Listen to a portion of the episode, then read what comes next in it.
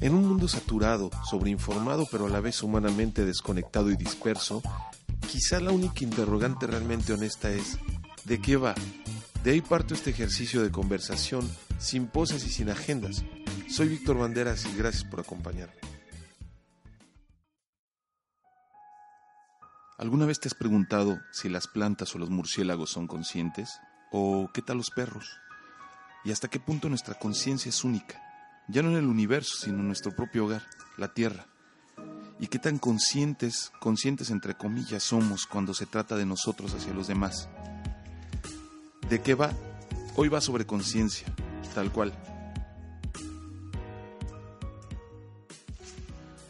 Hola, ¿cómo están? Bienvenidos, bienvenidos a ¿De qué va?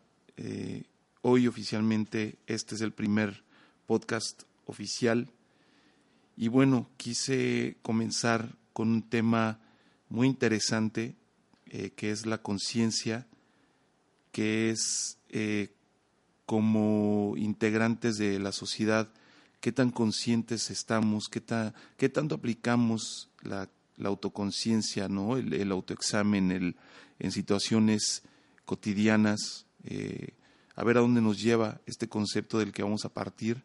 No hay realmente un camino trazado, Simplemente pues esto fue a raíz de un libro que me cayó el día de ayer, que me pareció muy interesante. Es un libro muy corto, es un libro que se lee fácil.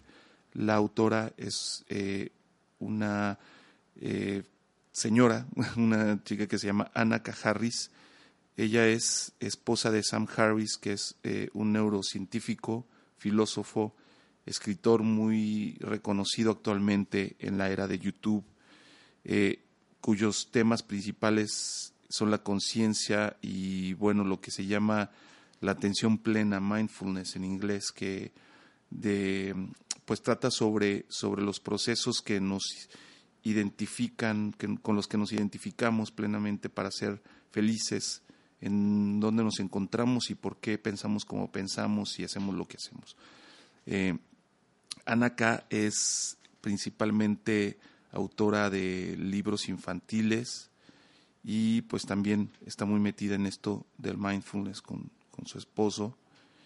Eh, y bueno, este libro se pregunta de dónde viene la conciencia, se nos, nos plantea una situación, unas situaciones particulares sobre si la conciencia es algo netamente humano, es algo exclusivo de los seres humanos, eh, cómo nace aparentemente por generación espontánea, cómo es algo que damos por sentado y que identificamos plenamente eh, de una manera empírica, de una manera intuitiva. O sea, si nosotros interactuamos con otra persona, sabemos que es alguien consciente en la medida más estricta, o sea, sabe quién es, sabe dónde está, sabe qué día es, sabe lo que le gusta, ¿no? Cree que sabe muchas cosas sobre sí mismo, que, bueno, ese es otro tema.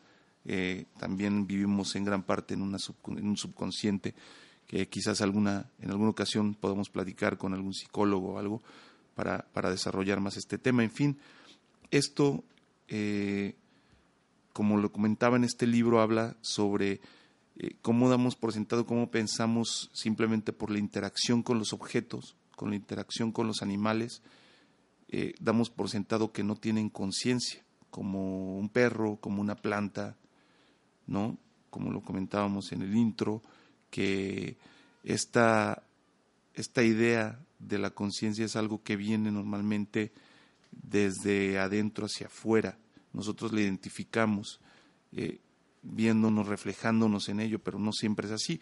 Nos pone como ejemplo, bueno, las personas que viven en, que sufren un accidente cerebral, que quedan en estado vegetal y bueno, damos, nosotros como no podemos interactuar con ellos, damos, eh, le ponemos este término de vegetal, ¿no? Vaya, en qué forma disminuimos eh, la capacidad de las plantas, en ese sentido damos por hecho que son seres inanimados, que no sienten dolor, que no son conscientes, que no reaccionan eh, ante los estímulos, etcétera. Pero bueno, eso es precisamente el reto que nos pone Ana Cajarris con, con su libro, eh, donde nos, nos, plantea investigaciones que se han hecho, eh, particularmente con las plantas, eh, justamente con un, con un otro, cita otra publicación muy interesante también que, que no he tenido oportunidad de, de, leer, pero que se llama What a Plant Knows, o sea, qué sabe una planta que es de otro, de otro autor que se apellida Chamovitz, que también es muy interesante, hace mucha referencia a él, como esta investigación que precisamente pone en entredicho si las plantas son seres eh, pues sin, sin conciencia. O sea, él plantea por medio, ella plantea por medio de, de, de, este, de esta persona, de este científico, que las plantas son capaces de reconocer a su propia prole, o sea, semillas que, que parten de ellas y diferenciarlas entre semillas de, de otra familia de árboles y que se ayudan entre sí, que incluso se mandan nutrientes de manera subterránea y hay lazos quizás hasta afectivos entre ellos. Vaya, es algo realmente novedoso, es algo que contraintuitivo, porque la intuición nos indica que es absurdo, es tan etnocentrista el punto de vista del ser humano que todo lo relacionamos o todo lo asociamos desde un punto antropomórfico, ¿no? desde un punto de de nosotros hacia los demás, de que no es posible que un animal tenga sentimientos profundos o sea consciente. Y bueno, estos, este tipo de trabajos exploran esas otras posibilidades y a eso vamos con la conciencia y no tanto ahondar en los temas técnicos. Voy a dejarles por ahí algunos links interesantes por si alguien quiere ahondar al respecto. Eh, esto, como lo he venido planteando, es un ejercicio de conversaciones, plantear el tema, ponerlo sobre la mesa y asociarlo con, con, con lo que yo lo que pueda pensar al respecto, lo que me parece, y bueno, quizás en algún momento interactuar con alguien más. Esto también tiene que ver, y a eso voy con el, con el contrato social, eh, en el sentido de cómo las personas nos, eh, pues nos, nos, nos unimos de alguna manera para ceder ciertos derechos a, un poder, como el gobierno. Estos son términos acuñados hace muchos siglos, acuñados desde las épocas de los filósofos griegos, con Aristóteles, eh, pero más en particular a partir de, gente como Thomas Hobbes, como John Locke, eh, empiristas, ¿no? Eh, en especial Thomas Hobbes con su libro Leviatán, que Leviatán, bueno, es un monstruo bíblico eh, que él utiliza como analogía para referirse al gobierno, en particular a la monarquía, que era el sistema que reinaba en su época, en el siglo XVII, si no me equivoco. Eh, y bueno, él, plantea justamente cómo las sociedades alcanzan un determinado eh, nivel de paz, un determinado nivel de convivencia ideal, al otorgar la potestad de, ciertos, de ciertas libertades a la monarquía, al rey, ¿no? Porque nosotros no somos capaces de, gobernarnos sin, sin que reine o sin que surja eh, un afán egoísta, ¿no? A eso, a eso va con el contrato social, que realmente el que define como tal, el que introduce el término de contrato social, es Jean-Jacques Rousseau, que es un francés eh, de la Ilustración. Esto es previo a la Revolución Francesa eh, que sucede bueno, a principios del siglo XIX, a finales del siglo XVIII, perdón, y bueno, sigue con Napoleón, etcétera. Son cosas históricas muy interesantes. Eh, de hecho, el pensamiento de Rousseau influyó en gran medida para, para la ideología o, o la idea de democracia que, que planteó la Revolución Francesa ahí por los 1780 y algo, 89 si no me equivoco, y que todo esto fue eh, lo que inició, lo que prendió la mecha en casi todo el mundo occidental eh, para, para que las naciones se independizaran, para que se buscara un afán de libertad que en teoría pues es muy bello, salieron obras preciosas, salieron ideas que hasta la fecha eh, utilizamos, el sistema democrático, eh, la democracia como sistema ideal, ¿no? También salieron muchas cosas, eh, como toda sociedad se va, se va descomponiendo los, los sistemas políticos. Y eso vamos con la, con la idea de contrato social, como lo plantea Rousseau, que para él es eh, el ideal, la democracia. Digo, tiene sus claroscuros también en su obra, también por ahí él plantea eh, que la democracia es ideal para, para pueblos pequeños, para países pequeños y que mientras más grande el país, mientras más gente, pues conviene más un, una idea de gobierno más, más monarquista. También por ahí no deja del todo esa idea. Eh, consideremos que estas son personas que, que vivieron la transición o que vivieron en épocas de monarquía, que concebían la realidad desde un punto de vista político eh, fuertemente influenciado, fuertemente sometido al designio de un rey, eh, de déspotas, etcétera. Incluso el mismo Aristóteles plantea también sus diferentes teorías políticas, bueno, la de la monarquía como el sistema más deseable, ¿no?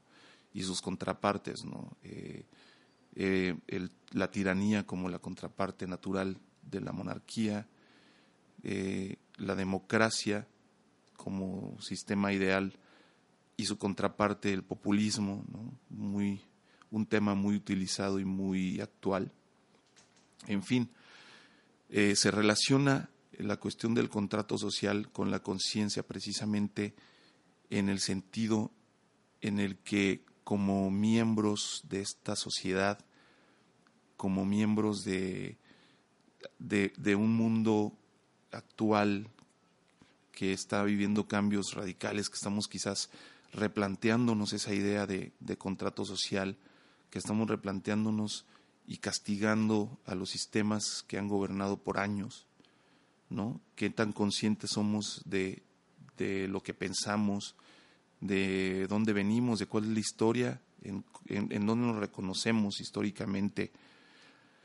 Y así pues nos lleva a temas más triviales como, como cómo reaccionamos ante cosas insignificantes, hasta dónde la irritación social, eh, ya que nos tocan un pelo y explotamos, ¿no? Mucha gente en el tráfico pita como loco, si alguien se mete en minusválido ya hay una exposición en redes, las ideologías radicalizadas de izquierda, los conservadores, vaya, están pasando muchas cosas en el mundo también, eh, el Internet eh, nos ha permitido acercarnos y ver qué es lo que está pasando en otras partes del mundo y, y, se, y, se siente, ¿no? Se siente ya el mundo más, más dependiente uno de otro. O sea, ya no es como antes que, bueno, tú en tu pequeña comunidad hacías, tu parte y lo que hicieran los demás, pues no te afectaba de manera directa. Ahora hay una gran ansiedad eh, al respecto, eh, hay una gran preocupación por lo que pasa en todas partes del mundo y yo creo que esto se refleja ¿no? en, en, en nuestra conducta del diario, en cómo reaccionamos a las cosas y eso a eso vamos con la conciencia de, de qué tanto estamos conscientes de lo que estamos haciendo, hasta dónde, eh, en qué punto reaccionamos simplemente por instinto, en qué punto nos detenemos a pensar, bueno, quizás esto no es lo conveniente porque si ahorita insulto a esta persona, pues vale, no vale la pena echarme a perder el día por, por una interacción eh, ¿no? Eh, con, un, con un sujeto que ni conozco, pero pues sí nos pone a pensar de cómo, cómo, cómo las personas estamos quizás corrompiendo ese contrato social que ha funcionado de manera tácita por, por tantos años, desde, desde cambios de, de, ideología política, votos castigo, ¿no? Ahorita está en el poder eh, una persona pues con un magnetismo muy fuerte a la que siguen sin chistar millones de personas. ¿Y por qué? Porque vivimos años de indolencia, años de corrupción, años de mal gobierno, que pues como sociedad en general, teniendo en cuenta que la mayoría de los mexicanos eh, pues somos eh, clase media, media baja o baja, y realmente el 1 o 2% es la parte, es la gente más beneficiada por esas políticas, eh, neoliberales, esas políticas eh, de libre mercado que nos hacen creer que, que todo lo que se hace es progreso en beneficio de los demás, cuando la percepción del día a día es totalmente contraria. ¿no? Eh, eso crea una, una andanada, un, resurgimiento de, de, discurso político de izquierda, populista, de hartazgo. Entonces, bueno, esto, a esto, esto voy con la cuestión de la conciencia y del contrato social, que creo que van de la mano. Eh, uno dependiendo del otro, o sea, la conciencia como un producto superior y el contrato social como algo más mundano. Y de la conciencia pues pueden ramificarse muchísimos argumentos sobre miles, muchas cosas que tienen que ver con el quehacer humano. Entonces, bueno, esta es la idea central. Yo te invito a que, bueno, tratemos de ejercitar un poco en el día a día en las cosas aparentemente insignificantes como un día caluroso que estés muy irritado y tengas ganas de gritarle al mundo o, de apurar a alguien con un claxon, realmente eso que abona a tu vida, eso que abona a la sociedad, ¿no? Eso en qué calma esta ansia creciente que tenemos, esta preocupación, esta incertidumbre, eh, en fin, la respuesta, pues creo que solamente la puedes saber tú. Eh, Dejo algunos links por aquí interesantes para ahondar sobre contrato social y sobre este libro de Ana Harris. Y bueno, espero que te haya gustado el, el podcast de hoy y vamos viendo a ver cómo, cómo